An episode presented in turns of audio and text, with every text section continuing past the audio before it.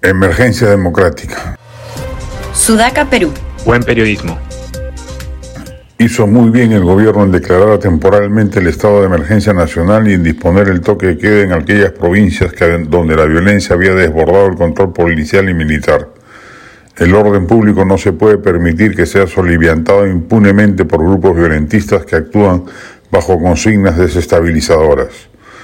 No es antidemocrático, por el contrario, lo que busca es salvaguardar la democracia constitucional que nos rige y que logró salir indemne del golpe de Estado perpetrado por el expresidente Castillo, quien ha merecido una justa prisión preventiva a la espera de recibir su correspondiente sanción penal por el delito de rebelión y luego por los delitos de corrupción cuyas carpetas sobran en poder de la Fiscalía.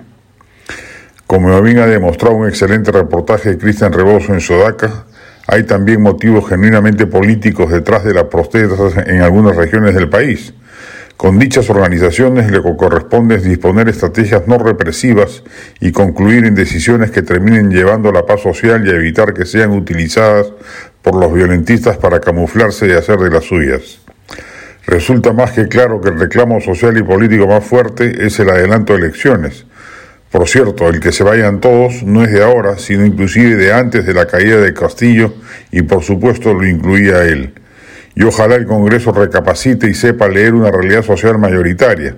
Las encuestas así lo reflejan, que pide reiniciar el proceso electoral y restaurar así la normalidad democrática perdida por un régimen nefasto como el de Castillo.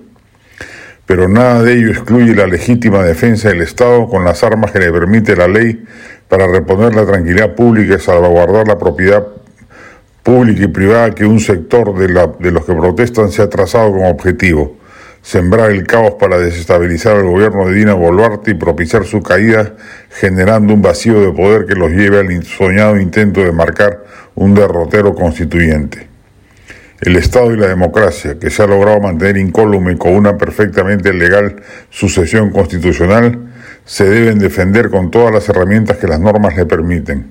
Algunos miles de ciudadanos asusados por lógicas políticas extremas, o lo que es peor, por mafias ilícitas empoderadas por el régimen anterior, particularmente la minería ilegal y el narcotráfico, no pueden poner en jaque el orden constitucional.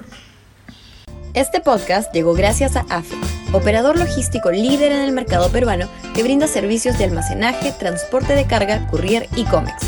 Los puedes ubicar en www.afe.pe.